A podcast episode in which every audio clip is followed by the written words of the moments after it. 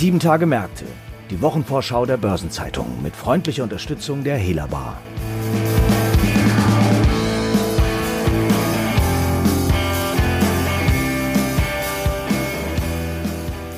Hallo und herzlich willkommen zu einer neuen Folge von Sieben Tage Märkte. Heute ist Freitag, der 8. Januar. Mein Name ist Franz Kongbui und ich bin Redakteur der Börsenzeitung. Und ich hoffe, Sie sind gut ins Jahr 2021 gestartet, das ja bereits turbulent begonnen hat. Gemeinsam mit meinem Kollegen Norbert Kuhls, unserem Korrespondenten in New York, spreche ich über Themen und Ereignisse, die in der anstehenden zweiten Kalenderwoche des neuen Jahres wichtig werden. In der kommenden Woche eröffnen die US-Banken den Reigen der Berichterstattung zum zurückliegenden Quartal. Norbert, wie ist denn die Stimmung an der Wall Street derzeit? Und wie sieht es mit den Gewinnaussichten der großen Banken aus, die am Freitag der kommenden Woche den Startschuss zur Bilanzsaison für das vierte Quartal geben werden? Hallo Franz. An der Wall Street hält sich die Stimmung trotz der anhaltenden Corona-Pandemie weiter auf. Also der S&P 500, der Index für die Standardwert, hat das vergangene Jahr ja mit einem neuen Rekord beendet und Analysten rechnen für dieses Jahr mit weiteren Kursgewinnen. Dieser Optimismus fußt auf der Hoffnung für ein baldiges Ende der Pandemie. Die ersten Impfungen haben ja bereits begonnen und einer darauf folgenden Erholung der Wirtschaft. Dazu sind die Leitzinsen extrem niedrig, was nach Angaben der Notenbank ja auch noch bis Ende 2023 so bleiben wird. Der Aktienmarkt ist zwar hoch bewertet, was immer auch die Gefahr eines Rückschlags mit sich bringt, aber momentan überwiegt ganz klar die Hoffnung auf eine Erholung und wieder steigende Gewinne der Unternehmen. Das gilt auch für die Gewinnaussichten der großen Banken, die ja zu den konjunktursensiblen Werten gehören. Vielleicht sollte man aber noch kurz vorausschicken, dass die Finanzwerte im S&P 500 wegen der Corona-Krise und der Rezension im vergangenen Jahr einen überdurchschnittlich starken Gewinnrückgang hinnehmen mussten. Das ist nach den ersten drei Quartalen schon jetzt klar. Da wird auch das vierte Quartal nichts ändern. Und was sind dafür die Gründe? Zum einen gingen die Zinserträge der Banken zurück, weil die Notenbank in Reaktion auf die Pandemie und den Lockdown die Leitzinsen ja auf Null gesenkt hatte oder nahe Null. Dazu kamen hohe Rückstellungen für drohende Kreditausfälle. Diese Schwäche im Kreditgeschäft wurde aber teilweise vom robusten Investmentbanking ausgeglichen. So lief der Wertpapierhandel gut, weil die Schwankungen an den Märkten zu einem größeren Engagement der Bankklienten führten. Dazu finanzierten sich Unternehmen angesichts der niedrigen Zinsen günstig mit der Ausgabe von Anleihen. Nach einem kurzen Pandemieschock brummte auch das Geschäft mit den Börsengängen. Das gilt besonders für die Nachfrage nach den Technologiewerten, die ja vom allgemeinen Digitalisierungstrend profitierten. Die großen Tech-Aktien wie Apple, Amazon etc. waren ja auch die Triebfeder für den allgemeinen Anstieg des Aktienmarktes. Diese Stärke im Investmentbanking hat sich auch im vierten Quartal fortgesetzt. Die Chefs von JP Morgan und der Bank of America haben kürzlich signalisiert, dass die Erträge im Handelsgeschäft und im Investmentbanking im vierten Quartal wohl zweistellig gestiegen sind. Von diesem Trend profitieren natürlich am meisten Banken oder besonders Banken, die auf Investmentbanking spezialisiert sind. Goldman Sachs und Morgan Stanley dürften nach Schätzungen von Analysten im vierten Quartal daher auch mehr Gewinn erwirtschaftet haben als im Vorjahr. Damit sind sie eine Ausnahme unter den großen Banken. Für den Rest der Banken wird es eher ein gemischtes Bild werden. Auf der einen Seite steht das starke Investmentgeschäft, auf der anderen Seite das maue Kreditgeschäft. Bankmanager machen sich aber angesichts der wieder besser werdenden Konjunkturdaten weniger Sorgen um Kreditausfälle. Der Finanzchef der Citigroup, Mark Mason, hält es für wahrscheinlich, dass die Rückstellungen wegen der Kreditvorsorge wieder aufgelöst werden, was sich ja auch positiv auf die Gewinne auswirken würde. Das wäre im Übrigen auch ein guter Einstieg für Jane Fraser, die ab Februar Vorstandschefin der Citigroup werden wird. Fraser ist die erste Frau an der Spitze einer großen amerikanischen Bank, die gläserne Decke an der Wall Street schien besonders hart, ist aber jetzt durchbrochen. Wie haben sich denn die von dir genannten Entwicklungen auf die Aktienkurse der Institute ausgewirkt? Die allgemeinen Trends spiegelten sich in den Kursen der Banken ziemlich genau wider. Investmentbanken wie Goldman Sachs und Morgan Stanley haben sich in den vergangenen zwölf Monaten sogar besser entwickelt als der S&P 500. Die anderen Banken tendierten dagegen schwächer, wobei es auch da Unterschiede gibt. Kurse von Universalbanken mit einem starken Investmentbanking wie JP Morgan Chase gingen nicht so ganz so stark zurück wie die von Banken, die eine schwächere Präsenz an der Wall Street haben. Das wäre zum Beispiel Wells Fargo, die aber auch immer noch unter den Spätfolgen von Skandalen litt. Insgesamt hängten die Bankaktien dem S&P 500 im vergangenen Jahr aber deutlich hinterher. In den vergangenen drei Monaten gab es allerdings eine fulminante Aufholjagd. Und was waren die Treiber für diese jüngste Aufholjagd bei den Bankaktien? Es war die allgemeine Hoffnung auf ein Ende der Pandemie und, und auf die konjunkturelle Erholung. Dazu kamen noch positive Signale von der Notenbank, die den großen Banken nach den jüngsten Stresstests erlaubt hat, ab kommendem Jahr wieder eigene Aktien zurückzukaufen, was die Aktienkurse ja stützt. Analysten beeilten sich daher, ihre Prognosen nach oben anzupassen. Am Anfang des vierten Quartals hatten die Auguren für Finanzwerte im S&P 500 noch einen Gewinnrückgang von fast einem Viertel erwartet. In dieser Woche lagen die Prognosen für das Schlussviertel nur noch bei minus neun Prozent. So stark wurden die Schätzungen für kein anderes Indexsegment revidiert. Dazu kommt, dass die Quartalsergebnisse in der Regel besser ausfallen als die Prognosen. Es gibt also weiter Luft nach oben. Du hattest vorhin das Investmentbanking hervorgehoben. Wie lief denn das Geschäft mit Börsengängen sowie bei der Beratung, bei Fusionen und Übernahmen? Und welche Trends lassen sich derzeit insgesamt erkennen? Das Geschäft äh, kann man eigentlich mit einem Wort umschreiben. Ausgezeichnet. Bei Börsengängen äh, sieht man, dass von den insgesamt 20 Börsengängen mit einem großen Emissionsvolumen von mehr als einer Milliarde Dollar im vergangenen Jahr gleich zwei im Dezember stattgefunden haben. Das war Airbnb, der Wohnungsvermittler, und DoorDash, der Essenslieferdienst.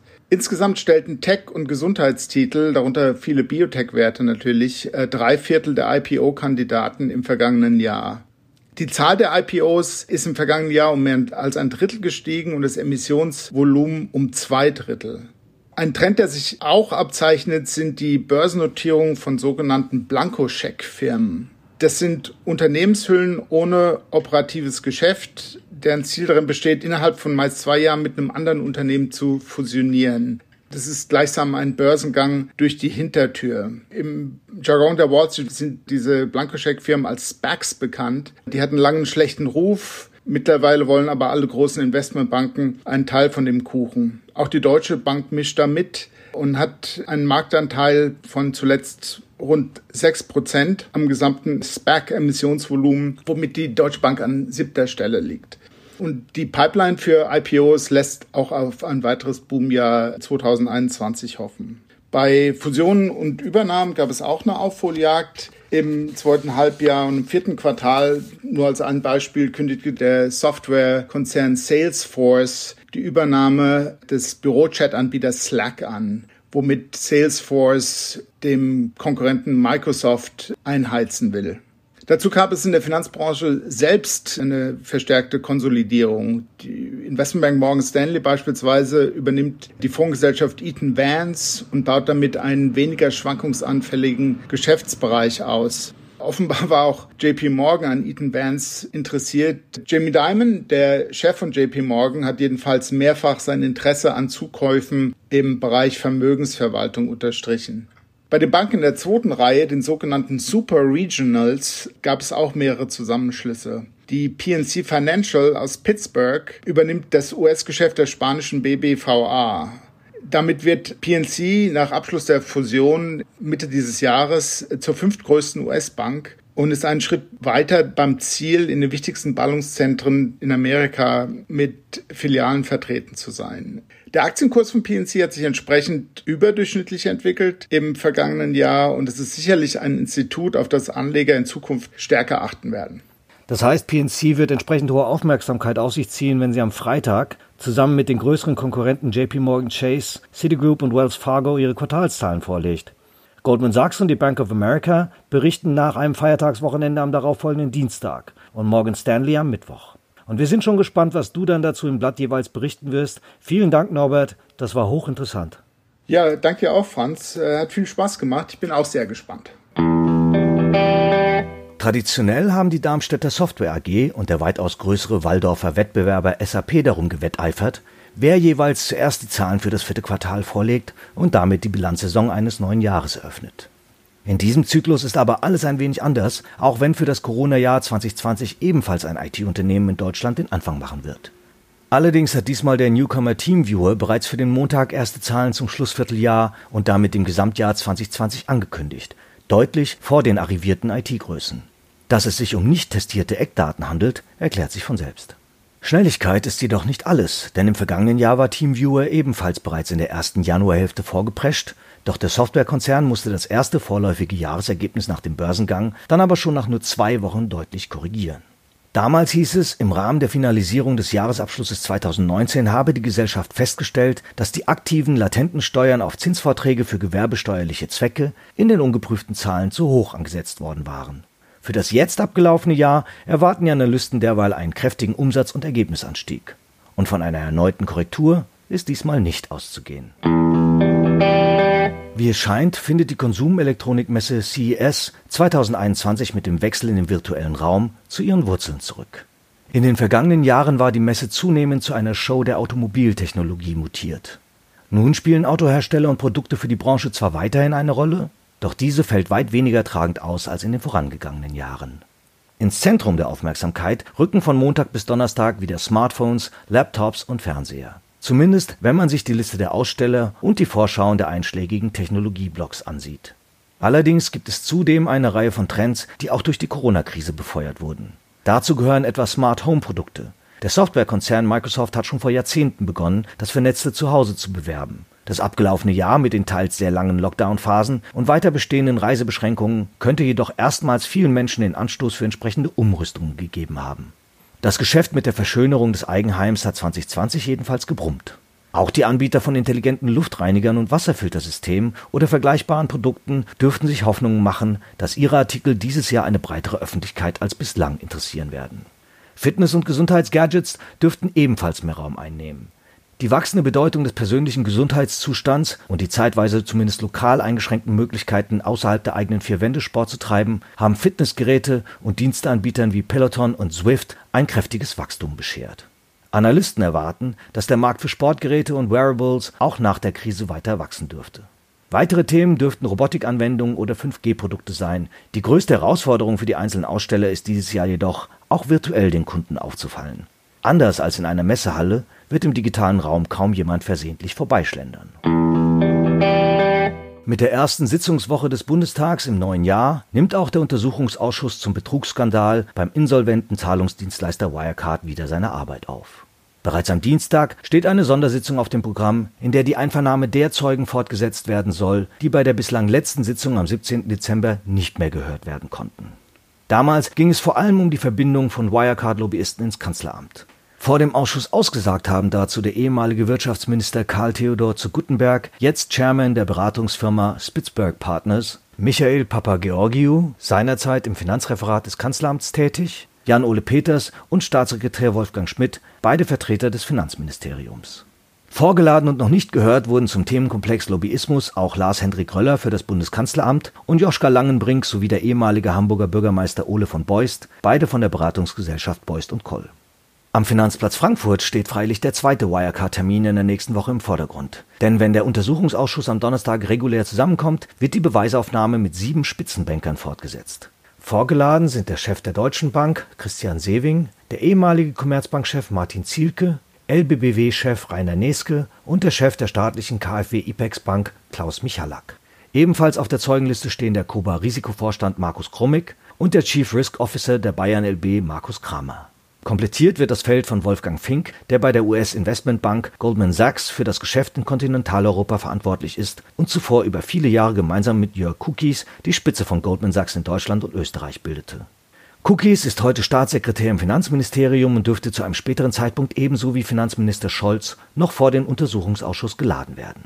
Bei der Anhörung der Bankenchefs dürfte es unter anderem um Brückenkredite von Deutsche Bank und Commerzbank für einen Wirecard-Deal in Indien gehen. Fabio De Masi, der für die Linken im Untersuchungsausschuss sitzt, hat Interesse am Inhalt von Gesprächen zwischen Vertretern der Commerzbank und Staatssekretär Cookies vor dem Insolvenzantrag von Wirecard angemeldet.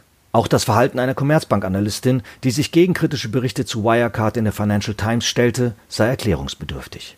Mit der KfW IPEX Bank, die Wirecard 2018 eine Kreditlinie über 100 Millionen Euro einräumte und diese trotz kritischer Medienberichte verlängerte, dürften die Abgeordneten ebenfalls einiges zu klären haben. In der zweiten Kalenderwoche gibt es überdies noch einige weitere interessante Termine und Ereignisse. Am Montag veröffentlichen der VDMA den Auftragseingang Maschinenbau für November 2020 und der S-DAX-Neuling Flatex de Giro ein Trading-Update zum vierten Quartal. Das Luftverkehrforum findet derweil am Dienstag statt.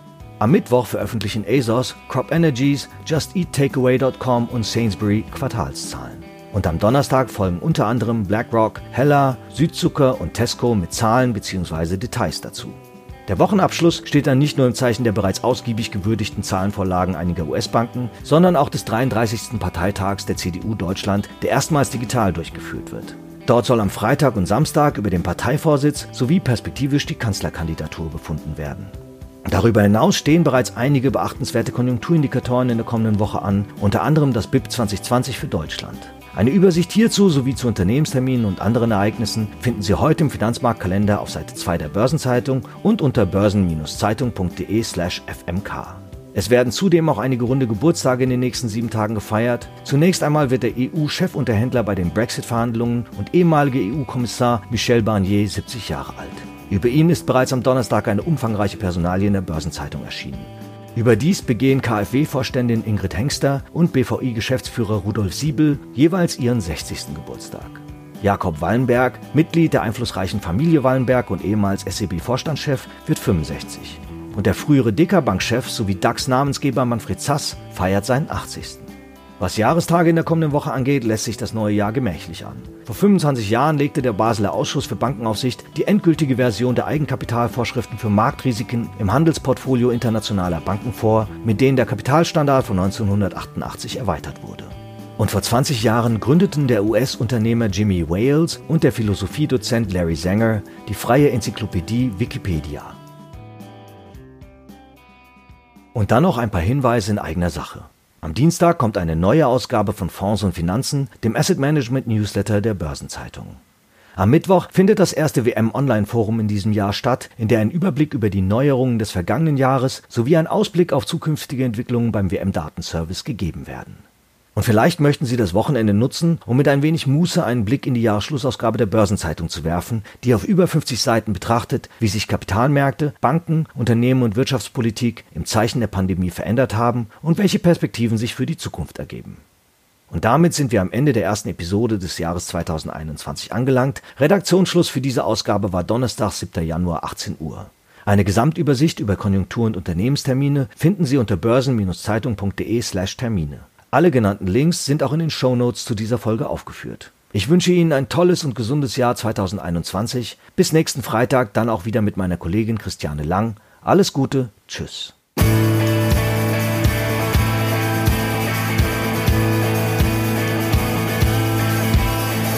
Das war Sieben Tage Märkte, die Wochenvorschau der Börsenzeitung mit freundlicher Unterstützung der Hela Bar.